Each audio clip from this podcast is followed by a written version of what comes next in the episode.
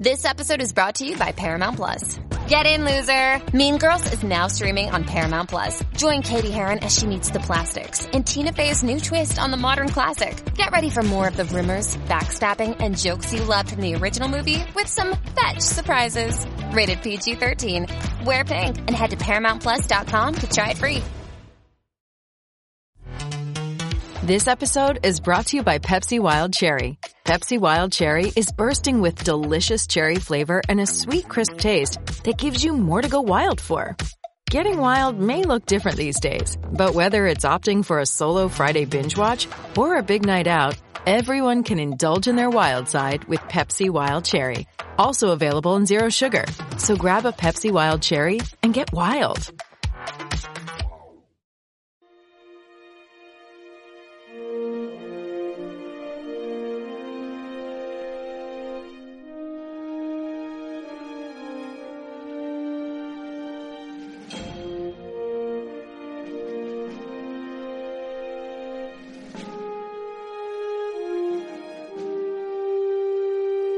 Pesadillas de Android, cubos con sorpresas y portales para viajar a años luz. Todo esto y mucho más nos trae La Caja Imposible, de Impossible Box, en el original, el sexto episodio de Star Trek Picard, la serie de CBS All Access que en España se puede ver en Amazon Prime Video, que desde ya nos disponemos a analizar en Universo Star Trek, un podcast de fuera de series que realizamos entre este cosa habla CJ Navas y don Daniel Simón Díaz. ¿Cómo estamos? Hola CJ, larga y próspera vida, Nukneg y Jolan True. Estamos ya en faena, ¿eh? Ya hemos llegado por fin al cubo, ya llegamos, ya hemos tenido lo que hemos tenido y un montón de cosas y por fin las tramas que parecen eh, enlazarse un poquito en este sexto episodio. Hombre, que ya hemos pasado el ecuador de la temporada, ya esto tenía que acelerarse y, y ahí te la hay que cortar, ¿eh? Cuando, cuando crees, vamos, que cuando crees que ha avanzado mucho, ves que todavía queda bastante por llegar. Como siempre, norma de la casa, vamos a analizar las tramas principales. Aquí lo que ocurre en la sirena antes de ese encuentro con el cubo, lo que ocurre en el cubo antes de ese encuentro, y evidentemente todo lo que ocurre en las última etapa, en la última etapa del episodio. Eh, hablaremos de anécdotas, contaremos cosas del cómic y la novela oficial que vamos desgranando poco a poco. Evidentemente responderemos a todas las preguntas y todos los comentarios que nos hacéis llegar por redes sociales, en, en en, y en YouTube pero antes de eso y comentaremos qué es lo que sabemos de cara al próximo episodio a partir del también de los vídeos oficiales que están colgados en StarTrek.com. Pero antes de eso, eh, Dani, como también últimamente estamos haciendo, contamos un poquito de antecedentes y un poquito de cosas que se nos olvidaron del episodio anterior, ¿no? Sí, señor. A ver, empezamos por capítulos vintage que hay que tener en cuenta para saborear del todo este capítulo. Eh, Voyager, Star Trek Voyager, primera temporada, episodio 10, 1.10, Prime Factors, ¿vale? Ahí se encuentran con una raza que se llamaba los Silcarianos, los Silcarians, ¿vale? Que tienen una especie de portal dimensional o una especie de Stargate para atravesarlo y viajar a muchísimos años luz de distancia, ¿no? El, son muy hospitalarios, se, la Voyager negocia con ellos a ver si pueden reducir su viaje, que recordemos va a durar 80 años terrestres, eh, porque eh, aparecen en, en el otro lado de la galaxia, literalmente digas, a ver si así podemos reducir un poco la cosa, pero o, desgraciadamente no es compatible con la tecnología de aceleración y, y, ahí se queda. Y ahí no hemos vuelto a hablar de los silcarianos y yo no me acordaba de ellos, ¿vale? O sea, han hecho una referencia tan oscura en este episodio que yo ni, ni yo me acordaba, ¿vale? Tampoco me las quiero dar de muy listo. Pero este es, que... es un premio para ver a quién se le ocurrió, a quién se, se acordó de que eh, existió durante un momento un Stargate dentro de Star Trek y se podía utilizar ahora para tener aquí los Borg, una que están asimilados, luego lo comentaremos, que yo creo que es un, una revelación bastante interesante dentro del episodio. Hombre, también te digo que el capítulo no es de los más recordados, ni de los, mm -hmm. ni de los un poquito recordados, ¿vale? Era bastante no. malo, sea, eh, pero bueno, han hecho, han rebuscado una referencia súper oscura esta vez. Y también, por supuesto, recordar los capítulos en los que salía Hugh, nuestro director de, del artefacto, del Romulan Reclamation Site, ¿no? Este Sport, que lo conocía Picard, lo conocían la tripulación de la nueva generación, porque sale en el capítulo Joe Borg, de la quinta temporada de la nueva generación, el que han recuperado al actor, a Jonathan del Arco, que está, está aquí con nosotros otra vez, uruguayo para más señas, y que es, junto con Picard y con 7 de 9, pues eh, lo que yo llamo la sagrada trilogía de los exborg, ¿no? de los exborgificados. El, también el capítulo de Descent, un capítulo doble en la cual el hermano malvado de, de Data, sí amigos, tenía un hermano malvado Data, uh -huh. que se llamaba Lorem, Eh, al final de la sexta temporada, en el último de la sexta y el principio de la séptima, era un capítulo doble que se llamaba Descent, que volvía a aparecer Hugh, que cogía un montón de Borgs que se habían quedado como pajaritos sin cola fuera del colectivo. Por primera vez veíamos eh, más allá de Hugh lo que pasaba si se separabas a un Borg del colectivo, pues que se quedaban perdidos. Y en eso pues entraba Lore, para, voy a spoilearlo directamente, para hacer un estado fascista con los Borg, porque hacían la, metáfora de un poco sencillita, ¿no? De si se han quedado sin guía, sin saber qué hacer, pues es el caldo de cultivo en el que el fascismo puede rascar, ¿no? Y, de una forma muy superficial, eh, a, mi modo de ver, se trataba de esta forma, ¿no? Entonces Borg estaban fuera del colectivo, Lore los convertía en villanos de serie B. Por eso tampoco es de los más recordados, pero bueno, ahí estaba, ahí estaba Hugh también, es otra vez que sale, ¿no? Y Hugh que lo volvemos a tener en este capítulo como un personaje, pues ya que principal de la, de la serie, diría yo, ¿no? No sé cómo lo ves. Total y absolutamente. Y luego cosas del capítulo anterior que comentamos muy por encima y que tienen cierta importancia en este episodio. Una es esa relación de Rafi con su hijo que, que vimos en, cuando fueron a Free Cloud y que va a tener una importancia capital en el estado mental que ella tiene aquí y ese descenso a los infiernos en alcoholismo y, hasta cierto punto drogadicción con eso que bebe, que, que, toma en la, en la pipa que ya le vimos en sus episodios, que es una cosa que hasta que yo recuerdo no hemos visto nunca en Star Trek, al menos con los personajes principales. No, pero ya sabes que la primera vez que sale Rafi nos pone la música de los hobbits y aquí fuman pipa. Eh, tiene más sentido del que parece, ¿no? Eh, ahora en serio, en la novela, eh, Rafi cuenta como cuando conoce a Picard, recordemos en la novela, 10 años antes de que esté la supernova. Eso es 24 años antes de que empiece la acción de la serie Star Trek Picard, ¿vale? Pero en esos 10 años antes, ya Rafi se da cuenta de que, de que va a tener que decirle casi adiós a su familia, de que la va a ver muy poco porque va a ser una misión súper absorbente, va a ser la misión prioritaria de la flota estelar y del Imperio Romulano y ella va a ser la segundo de a bordo de esa, de esa misión siendo Picard el primero, ¿no? Entonces, eh, ahí ya se dejaban ver cosas de no voy a ver a mi familia mucho tiempo. Mi hijo pequeño lo va a criar mi, mi marido, ¿no? Y encima, el, en el capítulo anterior está el reencuentro ese de Rafi con su hijo, ya mayorcito, ha tenido que pasar por un centro de planificación familiar para que le ayuden a su mujer a quedarse embarazada, porque su mujer no sabemos si es vulcana o es romulana, ¿vale? Pero la vemos ahí con sus orejitas puntiagudas y, hombre, tiene sentido que si dos razas, que ya sabemos que son compatibles, que hay híbridos humanos eh, vulcanos, pues Spock sin ir más lejos, ¿no? El, pues a lo mejor sí que sí que es algo que requiere ayuda médica o que requiere supervisión o que requiere... Pero vamos, que en Free Cloud, además de casinos, había centros de fertilidad Ahí estaba el hijo de Rafi, Rafi aprovecha para hablar, para verse con él.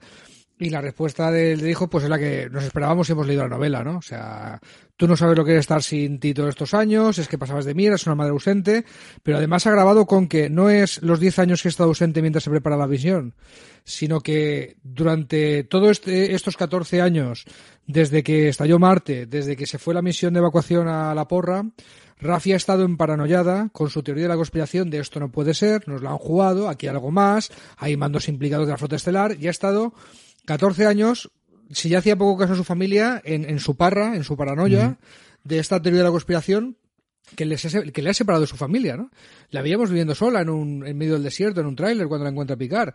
Y, eso sale a la luz en la escena con el hijo, que tenía más, yo creo que tenía más tralla, de, pero que pasaban tantas cosas en el capítulo anterior que no podíamos comentarlas, vamos. Y lo otro que tenemos, que también tiene muchísima importancia aquí, que es ese, eh, bueno, ese momento en el que Narek toma las riendas en esa relación con la, con la hermana, que aquí se, se ya se demuestra definitivamente que es el personaje más plano y más, bueno, de, una única dimensión que tenemos en toda la serie, cuando le dice ese momento de no podemos matar a Soji ahora hasta que nos haga saber dónde están los demás, ¿no? Ese saber dónde están los demás es la razón por la cual a una melliza sí pudieron matar y a esta no, y es porque al final lo que queremos es saber dónde está el resto de esta raza o de este tipo de android que entendemos que de alguna forma, bueno, pues eh, es parte de, lo que él está buscando, ¿no? El saber dónde están todos los demás. Resulta que hay un planeta eh, hay un planeta androide, amigos, y Narek está ahí con sus técnicas de seductor, de manipulador, de control mental, pues haciendo dudar a Soji para que salga a la luz ese recuerdo. Y esa frase a mí me pasó un poco desapercibida entre las muchas cosas que pasaban en el capítulo anterior, la de no podemos matar a Soji hasta que nos haga saber dónde están los demás. O sea que Narek y su hermana y el Zadbas, entendemos, eh, piensan que hay más androides. Cuando Picard todavía no lo tiene nada claro, ¿vale? Eh, Picard conoce a Soji, conoce a su hermana y a ver, a, ver lo que averiguamos a partir de ahora. Entrando ya en el episodio, es la primera vez desde el principio en el que no tenemos un flashback para empezar, en el sentido clásico de tiramos atrás en el tiempo y vemos algo real. Lo que estamos viendo es un sueño o una pesadilla de Soji que como todo en su vida y luego pues, eh, poquito tiempo después la pobre descubrirá, también es una cosa totalmente impostada y también otra cosa totalmente ficticia, en el cual tiene un recuerdo de entrar en el taller de su padre, ver esas orquídeas y algo en la mesa que de momento no sabe porque siempre se despierta en ese instante. Exactamente. El Narek explica a su hermana, hay un diálogo que nos informa a nosotros también de por qué está haciendo esto, ¿no? Él piensa que eh, lo, que ha deducido es que ¿por qué sueñan los androides con ovejas eléctricas? ¿Por, qué sueñan por, qué, soñaría un androide? ¿no? No es, no es algo que, que sea eficiente, que sea, pues resulta que eh, a base de acumular información y de que una inteligencia artificial venga a aprender, venga a aprender, lo que Narek teoriza es que en algún momento dado toda esa acumulación de recuerdos, acumulación de datos, le llevará a tomar conciencia de que, de que es un ser artificial. Y, y el mecanismo que, que Maddox diseñó, teoriza Narek, es estos sueños como para descargar esos datos, como para que sirvan de barrera, para que no se llegue a ese estado de conciencia de ahora entiendo que soy un ser artificial y se mantenga un poco la ilusión eh, de, que es, de, que es humana, ¿no? de que es, de que es un, un ser biológico. El, entonces, ahí ven Arek la clave en esos sueños. Vamos a intentar que me cuente ese sueño, porque en ese sueño está descargando eh, su cerebro los datos para no darse cuenta de que es androide. y si es capaz en esos sueños de darme pistas de dónde está ese planeta, vamos a poder llegar a él. Antes de la sirena tenemos dos escenas grandes dentro del cubo Borg. Una de ellas, protagonizada, como os decía, por Narek. Yo creo que uno de los mejores momentos que tiene el, el, episodio y quizás el mejor que tiene la hermana, que como digo hasta ahora, pero a ver si mejora a lo largo de los episodios, es quizás el malo más maloso, ¿no? De todos los que hemos tenido, el clásico de, de unidimensional, no sabemos exactamente lo que hay. Tiene además esa componente medio erótica, medio parece que esté seduciendo al hermano, pero no, que es un poquito extraña en general con el papel que ha podido tener. Pero sí que creo que en esta quizás es la mejor escena que tienen, ese diálogo con la, con la caja, ese diálogo con, hay formas de hacer esto, vosotros ya interesasteis una y lo que hay que hacer es poco y poco y con paciencia las cajas se abren, ¿no? Y esa parte de, de Narek, de ese cubo de Rubik complicado que tiene los romulanos y cómo poquito a poco se puede abrir, yo creo que de la escena más defendible que han tenido los dos desde que empezó la serie. Sí, a mí un rasgo de, de ella de malosa, ¿vale? Esta tía es una villana porque, bueno, pues tiene esa actitud sexual tan rara que se le puede ser un rasgo de su malosidad pero el, el roborracismo, ¿vale? El racismo robótico, a mí me recuerda a Galáctica, ¿no? O sea, la actitud mm, que tenían muchos humanos con los Cylons, la tostadora, ¿no? Nos llaman las, las tostadoras, ¿no? Eh, no los entendían como unos seres sensibles, ¿no? Y poco a poco se veía que eran unos seres sensibles. Y aquí pasa un poco lo mismo, ella se dirige de una forma totalmente despreciable, esta cosa, esta no sé qué, ¿vale? Pues el, el, con un desprecio tremendo, ¿no? Pues eh, le falta decir tostadora, igual que los de Galáctica. Pero a mí es uno de sus rasgos de, villana que más me que, que, más curiosidad me despierta. Eh, porque tampoco entendías muy bien dónde sale. Luego, luego sabes que puede haber una excusa religiosa detrás de ello, ¿no? De que, de que haya un desprecio pues de una tradición milenaria, de, de una profecía, ya nos contarán. Y luego la otra escena que tenemos, que es la, escena corta y de, y de shock, es cuando Soji en un arranque pues de inteligencia o de, deducción decide que voy a ver qué de verdad hay en todos estos recuerdos que tengo implantados de toda mi vida y ese momento en el que tiene pues una especie de datador, ¿no? De como si estuviese con el carbono 14 viendo de cuándo es y decide y ve foto a foto, pero ya no son las fotos, sino absolutamente todo lo que tiene en su habitación, que todo tiene menos de tres años, 37 meses en concreto, que es lo que va diciendo el aparatejo, yo creo que es una grandísima escena. Sí, sí, porque el poco a poco es, es que es que es que escanea cinco o seis objetos seguidos y, puedes apreciar cómo se va abriendo paso en su mm, mente mm. la idea de qué pasa aquí, qué pasa aquí, qué pasa aquí. La dudita que había sembrado Narek, eh, diciéndole, oye, ¿cómo es que viajaste hace cuatro o cinco años en una nave y no sales en la lista de pasajeros? ¿no? Eso hace dos o tres capítulos lo hizo. Esa es la semillita que se lo dijo a su hermana. Ya he plantado la semilla de la duda y estamos viendo cómo florece ese árbol en esa escena. A mí me ha gustado mucho. No es mi escena favorita, pero ahora te diré cuál es en cuanto lo digamos. De ahí saltamos a la, sirena y lo que vemos es primero, bueno, pues eh, minutos después de lo que ocurrió en el episodio anterior, que es que Maddox muere. Muere como todos nosotros espectadores hemos sabido, pero no así la gente de la sirena. Y es Agnes que se justifica diciendo que estaba pachucho, la cosa estaba muy mal, no pudo hacer. Y un Elrond que va a tener un, un, dos o tres momentos a lo largo del episodio interesantes con esa conversación en la que le dice tú estás tocadita. Mm, picarlo está, pero tú también estás tocadita. Ella se excusa y en medio te has pasado, no tendrás que hacer estas cosas. Pero al final está esto de, seguir en la senda de la verdad, hombre, creo que también te permite el mm, conocer la cara de alguien y ver esa parte de atrás y empezamos a ver quizás ese superpoder de Elrond de, de mm, incipiente de a lo mejor puedo ser un detector de mentiras o un detector de verdades andante que igual tiene cierto interés o, cierto peso dentro de la serie. Sí, lo que pasa que Agnes tenía la coartada de he sido la amante de Maddox y claro, estoy súper afectada por la pérdida. Entonces, el, por eso creo que por eso. Pero yo creo que ella no lo dice, ¿eh? sobre todo por la relación después con Ríos. Yo creo que eso de sido el amante lo sabemos tú y yo por el libro y por lo que. Pero, pero, el resto, el resto sí que sabe que había sido eh, trabajadora, la compañera, eh, discípula, compañera, ¿vale? Mm. Y vale, entonces el me decía, vale, pues como le conocías más que nosotros, estás afectadísima por la pérdida, le, le concede ese beneficio de la duda. Mm. Tenía una coartada emocional, ¿no? Para, para esto. Aún así, para mí el agujero de guion es ¿por qué el médico holográfico de emergencia no le está delatando? Porque no es el episodio, Dani, que faltan cuatro todavía pagado la tele de, la serie. No, me, no, me, hagas esto. Sí, y además este dicho hay que activarlo, ¿vale? En cuanto digan, a ver, oh Dios mío, me he hecho un cortecito, no encuentro agua oxigenada, eh, ordenador, activa el MH, aquí estoy. Por cierto, esta tía, eso va a pasar, ¿no? Sí, eso ocurrirá. Sí, no sé si será un episodio, dos episodios o tres episodios, pero que ahí tenemos un MH de Chekhov, ya te digo yo, que vamos, tiene toda la pinta desde el principio. Y la otra parte que tenemos es Picard haciéndose la realidad de que tiene que ir un cubo Borg. Y de que tiene que ir a un cubo Borg. Y esto no es lo que le haga más ilusión del mundo mundial, por mucha parte mm, que tenga. Y luego ese plano en el que tenemos de supervisión cuando él empieza a comprobar primero que está Hugh ahí dentro, que yo creo que le cierta alegría, y luego ese plano cuando tiene a Locutus y que está buscado, que está hecho, pero está también hecho, Dani. Es mi segunda escena favorita del episodio. Todavía no hemos llegado a mi favorita.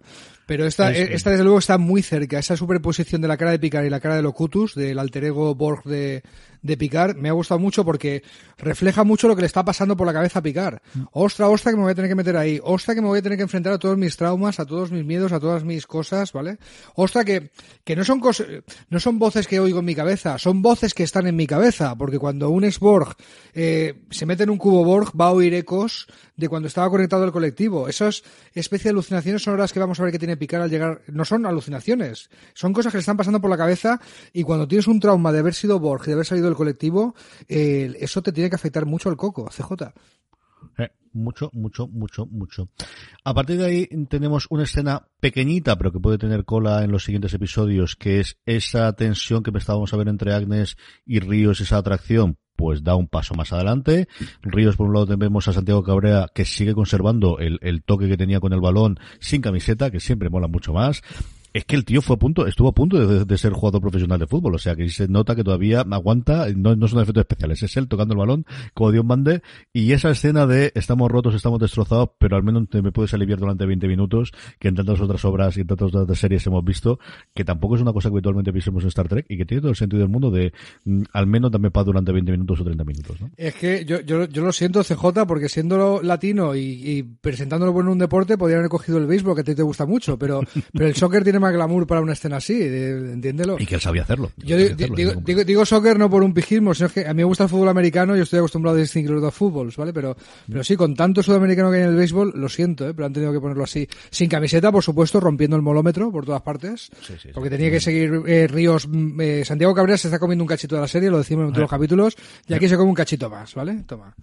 Y la otra que se come un cachito de la serie, yo creo que la mejor escena que ha tenido, y mira que ha tenido varias ahora todavía en la serie, es Rafi, desde que la sacan de esa sala totalmente hundida después de la relación con su hijo, a esa escena en la que tiene que disimular y convencer a alguien sabiendo que le va a romper cuando le piden a ella de, te necesitamos para poder entrar al cubo Borg, a la oración final que tiene cuando Picard le aplaude de no has entendido absolutamente nada, no, no entiendes que lo, que ha ocurrido, cuando su amiga del alma, una de sus amigas del alma, por cierto, una actriz la que hemos visto un montón de veces, le dice, recuerda una cosa o acuérdate una cosa, no vuelvas a llamarme jamás en la vida. Es una escena que a mí me ha dejado alucinado. Sí.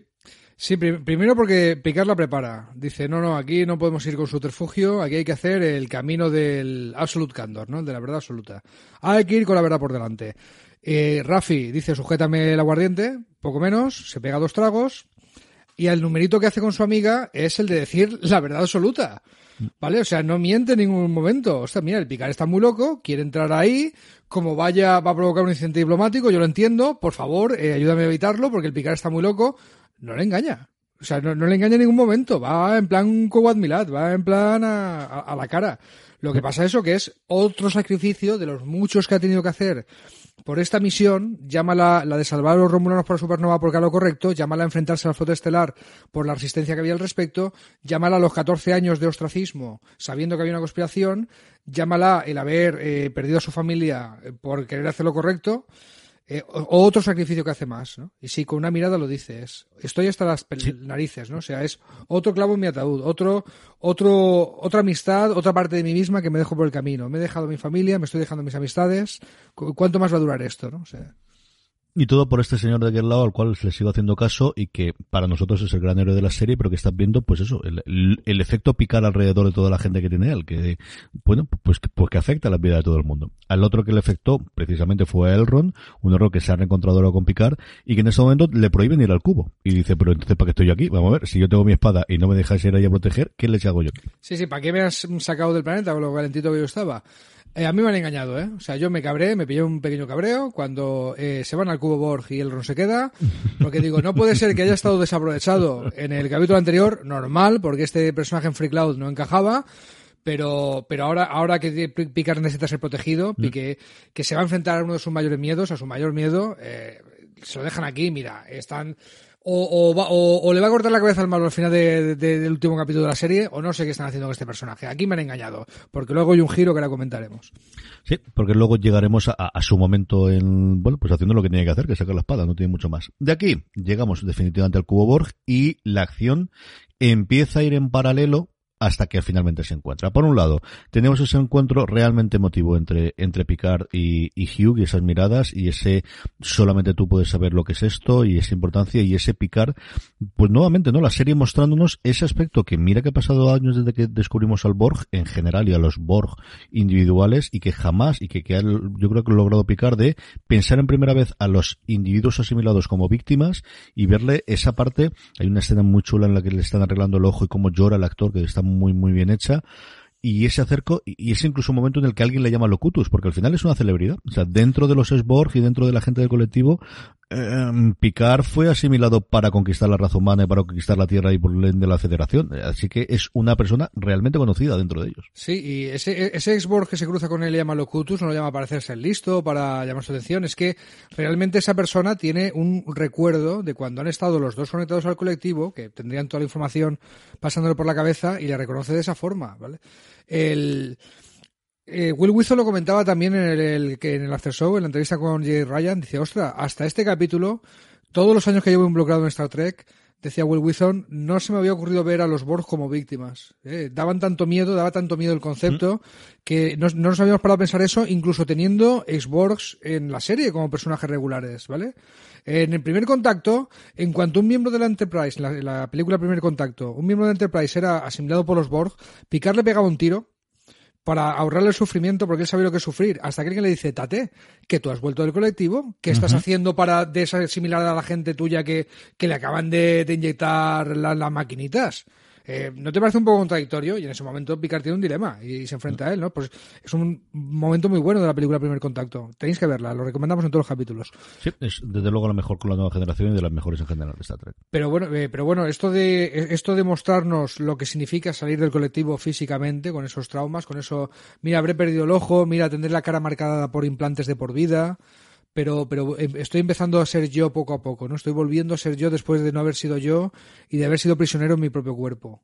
Pues mira, eh, hablando de traumas, ¿eh? O sea, eh, mm. nada más pone el pie ahí, vemos cómo eh, Picard tiene que lidiar con sus traumas. Pero claro, es, que, es que hay muchos más traumas. Es que, es que cada Sborg tiene una historia de trauma detrás. Mm. Y una historia que además no pueden recuperar del todo porque, como dice Hugh, que es, seguimos siendo los seres más odiados de la galaxia, casi esclavos, solo que nuestra reina, en vez de una reina Borja, ahora es Romulana. Y ahora no tememos a él, ¿no? Y él, Hugh, sí puede salir porque es ciudadano de la Federación y Picard también porque al final es ciudadano, pero los Sporg están en esa tierra de nadie de exactamente qué son, son ciudadanos de la raza que nadie conoce, no son más que algo que tiene que seguir quedando dentro del cubo sin poder salir a día de hoy, aunque ya se hayan, se haya salido del colectivo. Sí, nos empiezan a contar un poco la letra pequeña de ese eh, acuerdo por el cual el cubo esté abandonado en espacio romulano se convierte en el Borg Reclamation Site, eh, controlado por lo que queda de los romulanos, ¿no? O sea, no es el Imperio Romulano, es el, Romulan Free State. Y esta, esta letra pequeña de lo que es el Romulan Free State, de lo que es el artefacto, eh, creo que nos irán revelando más y, es interesante. Sabemos ese punto de los eh, Borg pueden ser recuperados, pero no pueden abandonar el cubo, ¿no? Que, que supongo que a Hugh le hará gracia regular, pero al menos, al menos siente que está ayudando a la gente que, que es como él, ¿no? A, su comunidad, ¿no? porque los Sborg ya hemos visto pues que son una, una comunidad de gente que solamente van a entender entre ellos lo que, lo que es, lo que se ha pasado, podrán tener la solidaridad del resto, pero nunca la compresión entera. Esto es la idea con la que están jugando. No hemos comentado también que al principio del episodio y, y durante él, para la gente que no ha visto lo mejor ambos mundos, el capítulo de la nueva generación en la que Picard se convierte en Locutus, nos van dando pistas de esto, ¿vale? Agnes en, en la sirena eh, con una frase, pues refresca a la gente recién llegada, no, mira, que, que Picard había sido Borg, que tuvo implantes, que se llamó Locutus. Con un par de líneas de diálogo en La Sirena están haciendo que no tengas que verte obligatoriamente estos capítulos. Los vas a disfrutar mucho. El, si te ha gustado Picard, no sé qué haces viendo los capítulos de Borg que estamos recomendando CJ y yo, pero no es imprescindible. El guion cuida a los recién llegados y eso está muy bien. Y de igual forma que conocemos un poquito más eh, el funcionamiento del Borg Reclamation Site, de cómo funciona toda la parte de las civilizaciones Borg una vez que sale, la serie también nos está mostrando nuevas revelaciones acerca de, los de los romulanos, de una raza, como siempre hemos dicho, original de la primera serie y que de la cual sabíamos muy poquito, igual que sí que hemos tenido pues mucho evidentemente sobre los vulcanos, que voy a contar sobre los Klingon, exactamente de los romulanos sabíamos muy poquitas cosas. Y aquí damos un paso Mm, quizás en medida a, medida medio camino entre lo que también podría hacer o se podría esperar que hiciese un vulcaniano que es este camino este Salmark una forma de meditación distinta de la de la eh, de la que tendríamos en otras razas. En este caso hace la, la romulana según dicen para saber quién eres que consiste en ir andando por distintas estaciones y es lo que convence Narek para que haga Soji y de alguna forma forzarla a que ese conocimiento, ese recuerdo que tiene interno de cuál era su planeta pueda salir a la luz. A ver, sí, y además tiene sentido. Me encanta cuando introducen algo de la cultura romulana que dices, oye, pues tiene sentido. Eh, recordemos que cuando los vulcanos, Surak, implanta la filosofía de la lógica pura, del camino del colinar, que sería un paralelismo a esto que estamos viendo aquí de, del Zalmac, ¿no? El colinar es el proceso por el que pasan los vulcanos para liberarse de las emociones, dedicarse a la razón pura, tener cara de palo, no sé cómo Spock está luchando contra sus emociones todo el rato, en fin, para ser un vulcano de pura cepa de lo que se entiende en Star Trek, ¿no? Eh, razón versus emoción, etcétera. Los eh, vulcanos que no quisieron seguir esa filosofía huyeron, del planeta se fueron y eventualmente fundaron el Imperio Romulano, que ya hemos visto a través de las Coguad Milad, pues que había una filosofía por ahí que no es que la siguiera todo el mundo, pero era todo lo contrario a lo de Surak, era emoción, emoción, emoción y la verdad por delante, ¿no? El, ahora este Zalmac a mí me parece un paralelismo del colinar de los vulcanos. No sé si, si es una paranoia mía o, qué, pero claro, si los vulcanos tienen su colinar y tienen su camino de la razón, eh, los romulanos tienen su camino del candor absoluto este, y también tienen su Zalmac, su, forma de meditación para llegar a través de, de lo que sea ser un romulano completo. Pues tiene sentido, tiene sentido. Está mucho en la escena, sobre todo el final, cuando él logra convencerla que le haga. Vemos esa escena con las dos lunas rojas, con esas tormentas eléctricas, y a partir de ahí su trabajo ha terminado, ¿no? O al menos por ahora. Veremos qué ocurre en el siguiente de los episodios. Hace ese juego con la caja en el que habíamos visto antes cómo salió una pequeña figurita, y ahora no tenemos la figurita, sino lo que tenemos es algo que teóricamente la va a matar, pero evidentemente lo único que hace es activar al androide que llevaba dentro y empezar a luchar por su vida como hizo su hermana en ese ataque en el primer episodio en el piloto de la serie cuando la atacaron dentro de su casa. Y no lo vio venir el Narek, ¿eh? o sea, o, creía que Yo aquí tengo la teoría de que igual lo sabía y que él quería mm, que sobreviviese porque realmente ese momento de la hermana que le dice estás enamorado, realmente lo estaba. Pues algo hay. Algo hay, pero el caso es que deja esa pequeña posibilidad de que, de que escape. Y una vez se convierte en un androide súper fuerte, súper lista, súper salto, súper mira como corro, pues hace todo eso para salvarse. Y además, eh, Hugh y Picard eh, no podía localizarla porque mientras estaba en el sitio este de, del Zalmac, de la sala de meditación, estaba aislada. Los sensores no la detectaban, ¿no? No, no, no creemos que esté en la sí, es un sitio de meditación, pues es como si tuvieses aquí el, inhibidor de frecuencias y no funciona el móvil, pues exactamente igual, ahí no la puedes localizar. Exactamente, pero como se abre paso a base de bofetadas al suelo y, y excava y va rapidísimo, mola la frase de Hugh de no, no puede ser ella porque es una cosa que va rapidísimo, súper rápido. Picard es ella, es ella, se ha activado. Y enseguida se encuentran, ¿no? Y por fin se, por fin se encuentra Picard con, con la hermana de Soji, con la hija de Data, con el ser que le recuerda en esencia a su amigo Data y, y por lo que ha montado todo este pollo. Y logra convencerla muy rápidamente de 20, 20 que te están persiguiendo y aquí Hugh es cuando se saca el as de la manga de mm, seguidme que yo sé por dónde podemos salir y llegar al cubículo de la reina que también es otro momento en el que Picard se para muy para adelante de yo ya estoy en sitios como estos y no acabaron las cosas muy especialmente bien. Exactamente, quieto parado. Primero, Picard no ha estado ahí. ¿Vale? Lo que pasa que eh, tiene un eco, tiene un recuerdo, porque lo explica Hugh, dice, es que todos los que hemos sido Borg, eh, recordamos que existe esto en los cubos Borg. El, nosotros creíamos que, la, que, había algunos cubos Borg en los que se aparecía la reina, pero no creo, uh -huh. que, creo que nunca han llegado a explicar en Voyager que la reina tenía portales tipo Stargate para saltar de un cubo a otro según, según le conviniera, ¿no? Y aquí nos lo explica. No, no, o sea, todos los cubos Borg parece que tienen un cubil de la reina. Y tiene una, y, y, resulta que esto pasó después de ti, Picard, ¿vale? Esto es de, después de tu tiempo, le dice, o sea, de, después de que fueras Locutus. Asimilaron esta raza del capítulo de Voyager que hemos dicho, eh, de, del 1.10, a estos sicarianos, y les asimilaron este Stargate, este portal que podían viajar a tantitantos años luz. De hecho, tiene que llamar a la sirena Picard y decir, oye, recogedme allí, allí un poco en, en la quinta puñeta, lejos. ¿vale? Sí. ¿Cómo que la quinta puñeta estamos aquí al lado? Sí, sí, tú hazme caso, recógeme la quinta puñeta, porque voy a irme a la quinta puñeta por el, por el portal este, y así, y así lo hacen, ¿no? Yo de verdad que no me acuerdo de los sicarianos, me han pasado por la izquierda, CJ.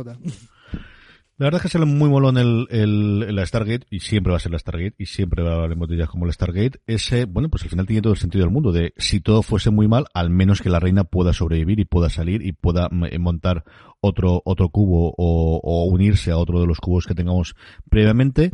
Y aquí es el momento de acción. Habíamos tenido muy poca acción más allá de los puñetazos al suelo que, que mete y de repente, pues tenemos la acción, tenemos el ataque de los de los romulanos y Elrond demuestra que no le habéis dejado sacar la espada hasta ahora, pero cuando saca la espada al chiquito sabe hacerlo bastante, bastante bien. Quiero ser un elfo, uh -huh. quiero, ¿vale? Un elfo, un ninja, llámalo X, pero él tiene su escena de acción de derrotar unos cuantos y cuando viene la horda romulana por él, tiene su momento de no, huir, sí, de huir, yo les contendré, os daré el tiempo necesario para escapar. Tampoco lo veo tan necesario, ¿eh? O sea, no. Leña Elrond, métete, da, métete por yo, la puerta, tío, no sé. Cuando he visto la segunda, el segundo episodio, el, el por segunda el episodio, él dice, o al menos el sentido que da el tiempo es, porque lo que quiere poder hacer Hugh es esconder toda la Stargate y que no puedan descubrirlo. Entonces, él, mucho más que para salvar a Picard, que no tendría ningún sentido, que lo normal es que saliesen los cuatro y volviesen, Hugh no se va a ir porque tiene todo el resto de los Sborg y, y, es la causa, igual que Picard tiene su causa, pues esa es la causa clarísima de, de Hugh pero yo creo que el rol se queda más que por proteger o, o por porque no pueda salir que lleve tiempo, por darle tiempo a Elrond para que esconda la forma en la que se ha ido y de esa forma pueda eh, salirlo. Sí, yo, yo, estoy contigo. Sí. Yo espero que también proteja al pobre Hugh, porque ya hemos mm. visto en el sneak peek, en la escena que nos han dejado caer en el programa de... Sí, que luego comentaremos al final, eh, que la cosa está complicada. Sí, que, que en fin, que, la, que, que la buena noticia es que sigue saliendo Hugh. La, uh -huh. la mala noticia la veréis en el próximo capítulo. Pero vamos, eh, el, es, eh, mola mucho la escena, no vemos la lucha final. Vemos que viene un montón de romulanos fundido en negro y soy es la frase de, por favor, compañeros, amigos, elegid vivir. Que ya se la hemos oído en el planeta cuando uh -huh. eh, se enfrentaba a muchos romulanos que le superaban en número pero el que ataque a picar elige morir, ¿vale? Y él sí. suelta la frase esa muy Milad de elegid vivir, por favor. Sí. Y... y... ahí, telón, se acabó el episodio y tenemos, bueno, luego comentaremos para aquellos que sean más eh, evitando los spoilers, que más que spoilers es lo que sabemos de realidad que lo comentaremos siempre al final del episodio, por segundo uno quiere saber absolutamente nada de cara a, al, a ver el séptimo episodio, pues que lo podemos dejar. Ideas, curiosidades o tramas que nos han dejado caer es que va a viajar a algún sitio, a ver qué es lo que ocurre, y luego esa parte de Agnes que poco a poco se tendrá que revelar qué es lo que quiere decir cuando Matar Armados dijo ojalá no supiera lo que sé, ojalá no me lo hubieran mostrado, que se ha quedado en un segundo plano, ¿no? Sí, porque del capítulo anterior, frase misteriosa del Romulano, la de eh, que nos lleve a donde están los otros, ya lo sabemos, ellos piensan que hay un planeta robot, o un planeta donde hay más androides sentientes de Maddox, y las pistas de Soji le van a llevar a él. Es saber quién llega antes, ¿no? Primero es saber quién llega antes a Maddox, luego a ver quién llega antes al cubo, y ahora a ver quién llega antes al planeta robot. El, pero esa frase seguimos sin saber qué significa. Ya sabemos qué significaba la otra, pero esta de, de Agnes, ¿qué le habrán mostrado para convencerla, para convertirla, para... ¿Y ¿Qué es lo que piensa toda, toda la ¿Eh? gente antirrobot de, de, de, la, de la conspiración esta que está en marcha, no? Me has dicho cuál era tu tercera escena favorita, me has dicho cuál era tu segunda escena favorita. ¿Cuál es tu escena favorita del, episodio? Mi escena, favorita, mi escena favorita, CJ, es cuando por fin se encuentran Picard y Hugh. Por varias cosas. Primero, es el momento fanservice, ¿no? De dos personajes eh, de la nueva generación encontrándose. Bien, esto ha pasado. Pero fíjate que es la primera vez, CJ, que alguien se alegra de ver a Picard en toda la serie. O sea, tiene perendengues, ¿eh? El capitán legendario, el salvador de los romulanos, el que se enfrentó a la flota estelar para hacer lo correcto, el que fue al colectivo Borg y volvió, el salvador de la galaxia en multitud de ocasiones, el, un tío que en el Imperio Klingon es respetado porque fue árbitro de sucesión de no sé qué, todo lo que tú quieras. Cada vez que aparece en la serie les falta a todos escupirle en un ojo y algunos casi lo hacen, ¿vale? Hostia, por aquí picar. Eh, eh, soy el Ron, me dejaste tirado. Soy Rafi, me dejaste tirada. Eh, soy todos, todos. Eh, voy a la flota estelar. ¿eh? No sé quién eres, el de la puerta, el almirante. Vete la porra que has rajado nosotros en la tele. Nadie se alegra de ver a picar hasta que por fin Joder, dice, ¿cómo te puedo ayudar a Hugh? Hombre, alguien dispuesto a ayudar a picar sin, reservas. y, el, tío dice, pues mira, de momento una cara amiga, ¿vale? Porque, porque pobrecito mío, lo bien que se porta, la buena intención que tiene y lo mal que le trata a todo el mundo, Dios, Dios santo. Mira, mira lo que tenía puesto en el, en el guion. Tenía puesto literalmente, it was about fucking time, joder, de que alguien se alegrara de ver a picar. Es que, es que no encuentro otra forma de decirlo. Eh, eh. Es el primero, desde luego, que tiene esa. No sé qué opinar al final del episodio después de todo lo ocurrido. Y luego, me, luego lo comentamos en comentarios por, por redes, lo que nos decían sobre el 99, sobre el 11, que lo tenía apuntado y que al final se me, se me olvidó. Un poquito de repaso al cómic y la novela. Dani, comentábamos un poquito la evolución de los de la parte del, del cómic. Yo creo que nos queda muy poquita más, ¿no? Yo creo que lo comentamos todo el día en el último en el último episodio. Sí, que se veía en el cómic a Rafi a la, eh, era la, Rafi que hemos ido conociendo por los flashbacks, pero el cómic era anterior, era la primera vez que veíamos a Rafi puesto uniforme de la flota y haciendo de segunda de a bordo de Picard de la misión de evacuación. Creo que lo más interesante de los cómics era conocer a la pareja de Romulanos que vivía con Picard, a sus sirvientes, aliados, no se sabe. Nos confirmaba el cómic que eran Talsiar, que eran pareja profesional, por así decirlo, pero se enamoraron, se hicieron pareja sentimental y eso estaba prohibido en su trabajo, ¿vale? Si, si te asignaban eh, a una persona del Talsiar para trabajar en pareja en el planeta perdido donde tiene la acción del cómic, el, eso, de enamorarse de una relación personal eh, era contra el reglamento. Entonces, como saben que para seguir con lo suyo no podrán seguir en, en eh, pues sirviendo al Imperio Romulano, lo que queda de él, deciden irse con Picard, ¿no? Porque también entienden, le han cogido cariño al planeta, a la colonia perdida, donde tiene lugar la acción del cómic, y, y Picard ven que es la única persona que, le importa tres narices salvar a la gente de allí, salvar un poco lo que puede de la cultura de allí, etcétera. Y deciden ayudarle, deciden pasarse al, al bando de Picard y ya sabemos que no lo dejarán. ¿no? Hay alguna broma en el cómic de, oye, y esto de, en este planeta pues hay mucha agricultura, eh, se cultivan cereales. ¿Habéis pensado en cultivar viñedos alguna vez? Dejan la broma esa. Sí, de hecho es picar por los sucesos que ocurre y porque ellos ya no pueden vivir eh, debajo del, del Imperio Romulano, lo que será el Imperio Romulano, el que les dice os puedo buscar un sitio donde os puedo ocultar. Al final es el, tengo el castillo allí en Francia, está oculto, es un sitio donde no deberían poder encontraros y, les da la opción de irse para allá. Y lo que vemos después ya la será la acción dentro de la propia serie.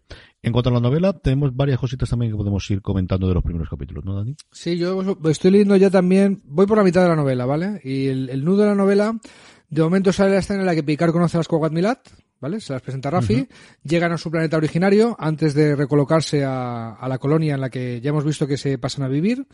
Yo ya te digo que el, libro da muchos detalles de lo que supone para los romulanos moverse, no le hace gracia a nadie.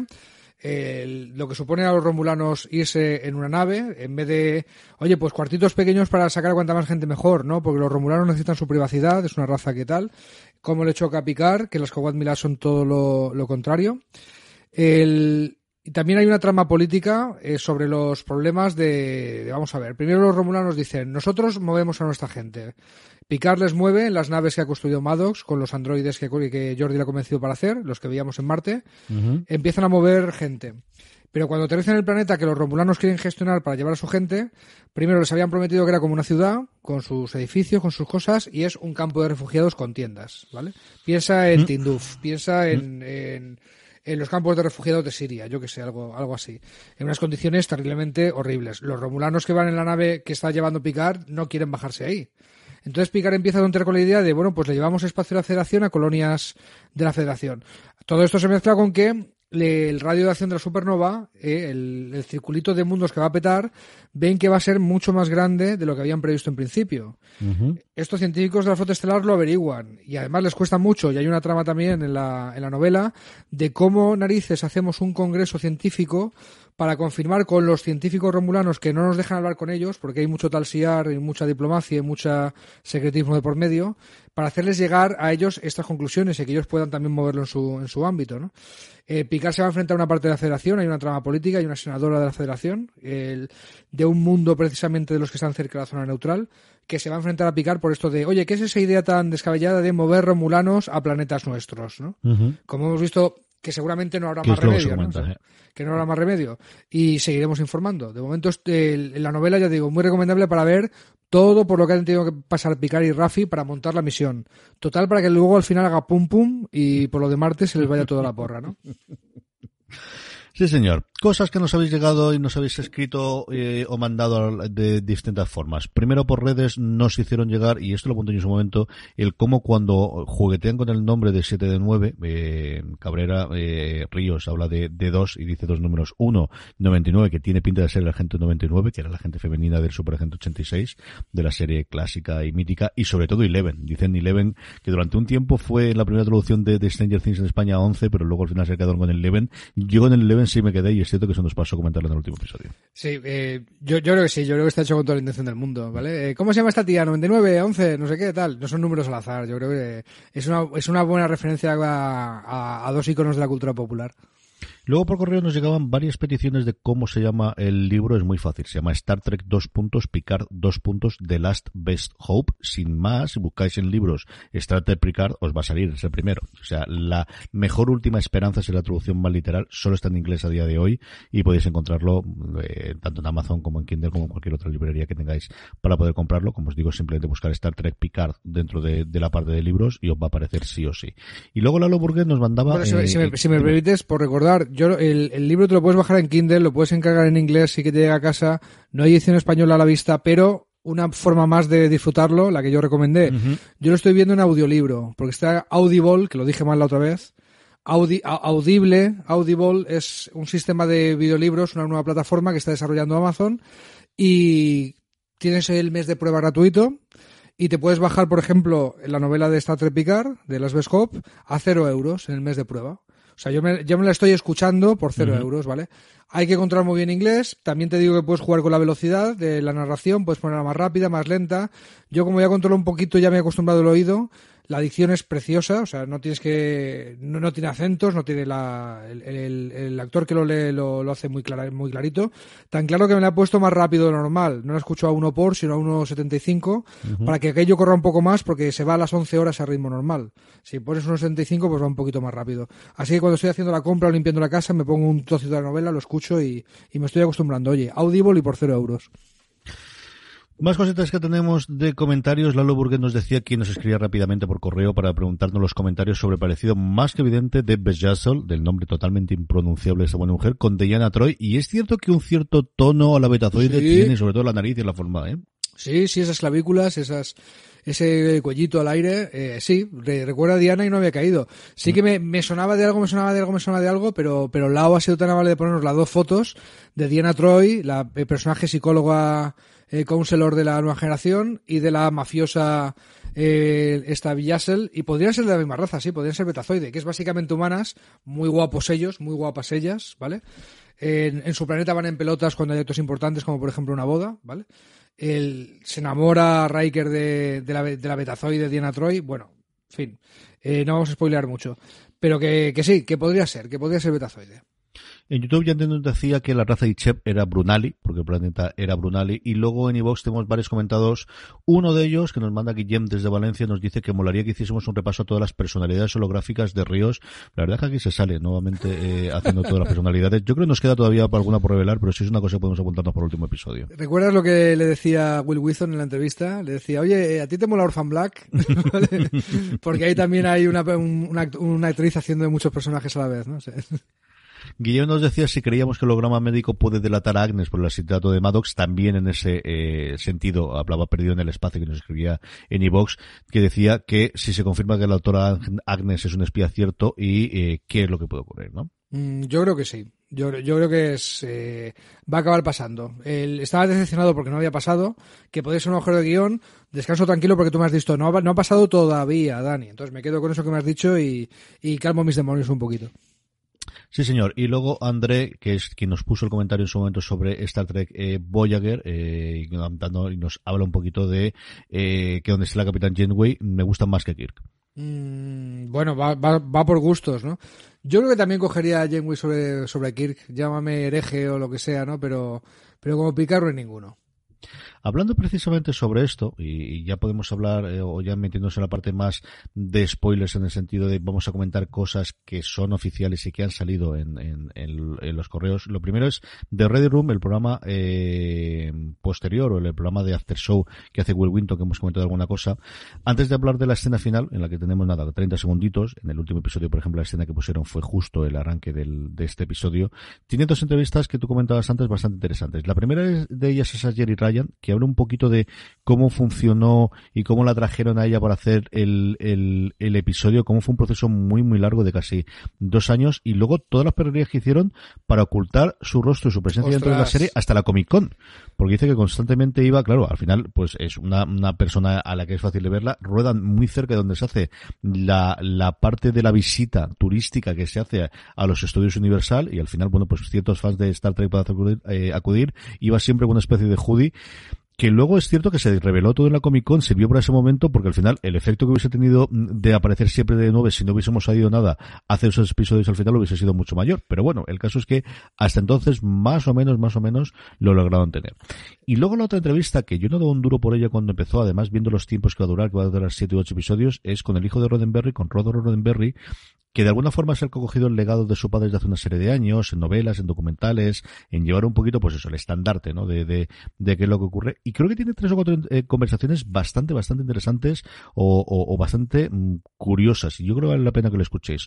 Una, hablando de ese sentido de lo que es Star Trek o lo que deja de ser Star Trek, que nosotros hemos hablado mucho. Y hay un sí. momento en el que me gusta mucho especialmente, que es es que pensad que el Gene Roddenberry o mi padre que hizo la serie, la, serie original no es el mismo que hizo la nueva generación unos años después. Y, él pone el ejemplo, que es totalmente cierto, está evidentísimo, pero que hasta que no te lo cuentan, no lo ves tan claro de, piensas solamente en el capitán. Como cuando él es una persona joven, coge un Kirk, que es, pues, el, el cowboy de siempre, el que está por delante, el guaperas, el forzudo, el que va a arreglarlo absolutamente todo a base de puñetazos, o aparte de, del bravado que dicen los americanos, o de, de este tipo de cosas, y luego cuando él se plantea una segunda temporada, una segunda serie, unos años después, que ya no es el mismo, al que pone de capitán es una persona mucho más mayor, mm, otro tipo totalmente mucho más eh, mmm, que no va a resolver los problemas de esa forma sino muchísimo más diplomático como es Picard ¿no? y yo creo que en general como os digo esos ocho minutitos que tiene de conversación un Roddenberry con un Will Wheaton que se conoce desde los 14 años está bastante interesante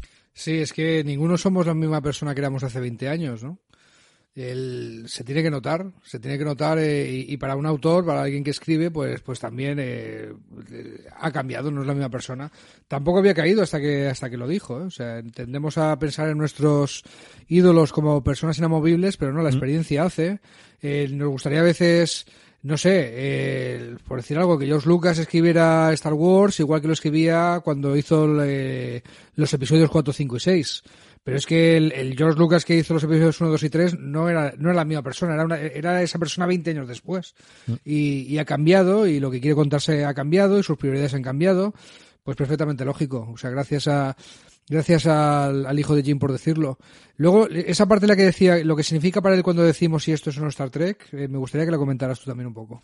Él comenta fundamentalmente eso, ¿no? De cuando hablamos de, de, de la filosofía y a qué se refiere ser Star Trek, tiene que tener en cuenta esa parte de, de, de el, lo propio de Star Trek en, la, en el origen de, su propio padre también ha ido cambiando con el parte del tiempo, ¿no? Y que al final hay cosas que se podrían aceptar y que no lo son y como él de alguna forma pone el sello, es decir, nadie pensaría que Discovery o que si tú coges la, la, la serie original o que desde luego la picar sería el Star Trek que tú esperarías de la clásica, pero es que ha evolucionado y ha cambiado con el tiempo, ¿no? Y el, la parte del legado del padre que al final es en entenderse por las plazas, el que todo se puede hablar, el que, el que en la forma de mejorar es conocer lo que cada cada uno puede aportar. Yo creo que esa parte de la conversación de verdad que está muy bien. Son nada, apenas 7 o 8 minutitos. La entrevista con Ryan es mucho más larga y está muy, muy chula para que podáis verla. Pues ahí lo tenéis en la página de Star3.com, os llevaré directamente a la, versión internacional del site, pero ahí tenéis todos los vídeos de todos los after show, de que se llama The Ready Room, con Will Withon, y también esas escenas trailers que vamos a comentar en un momento, ¿no? sí, señor. Este es el momento en el que aquellos que seáis de la brigada anti-spoiler y que no queráis saber absolutamente nada del próximo episodio, bajarlo. Para todos los demás, nos quedamos aquí. Hay, como siempre, dos escenas. Una es la escena anticipada que tiene Witton. Normalmente suele ser una escena del principio de episodio. Y lo que vemos aquí es la sirena atrapada por un rayo tractor y Rafi Ríos diciendo que se vayan y que Agnes le dice, esto es muy fácil, decirles que no está aquí Picar, que nos dejarán ir seguro porque yo lo que buscan es a Picar y a Soji, porque no se lo decís y con eso se acabó el invento. No creo que lo hagan. No creo que no tiene pinta, a lo mejor sí o ocurrirá. Mucho más contenido, desde luego, tiene como siempre ese en el próximo episodio, que en Estados Unidos se pone justo después del episodio, que lo hace CBS All Access, que internacionalmente se puede ver en la serie internacional. Vemos también un poquito de esa parte de Radio Tractor, pero vemos muchas cosas más, ¿verdad, Dani? Sí, señor. Vemos, por ejemplo, eh, bueno, a, la hermana de Narek, que nunca me acuerdo de su nombre, ¿no? Ya. la hermana de Narek. Full, full Romulan eh, disguise, o sea, ya, ya se, ha quitado el disfraz, ya es eh, aparece como Romulan tal. Yo creo que aparece sólida, porque siempre aparecía en proyección holográfica y tal, aunque podía tocar. Pero la paliza que le mete a Hugh en este tráiler no parece que sea de, un holograma, ¿verdad? o sea que ya, ya, debe estar ya debe estar por ahí, ¿no? Interrogando de confiesa, le has dado cobertura a picar. Eh, o sea, el pobre Hugh, como decíamos, no lo va a pasar bien por esto. El Ron está por ver por dónde está. Se ve a picar también, pues reconociendo a Soji, pues mira, eh, yo para este plan eh, tenía una nave, tenía una tripulación y ahora lo he perdido todo. ¿Vale? Estoy aquí contigo en vete a saber dónde, eh, dónde se ha llevado esto. Pero van a encontrar a Riker por ahí.